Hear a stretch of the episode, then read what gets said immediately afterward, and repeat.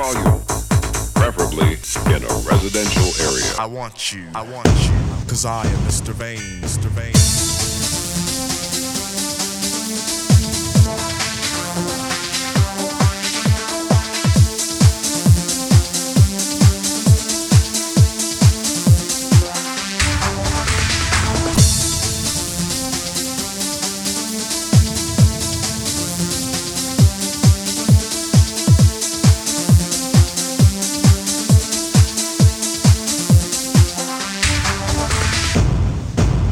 Vain, vain.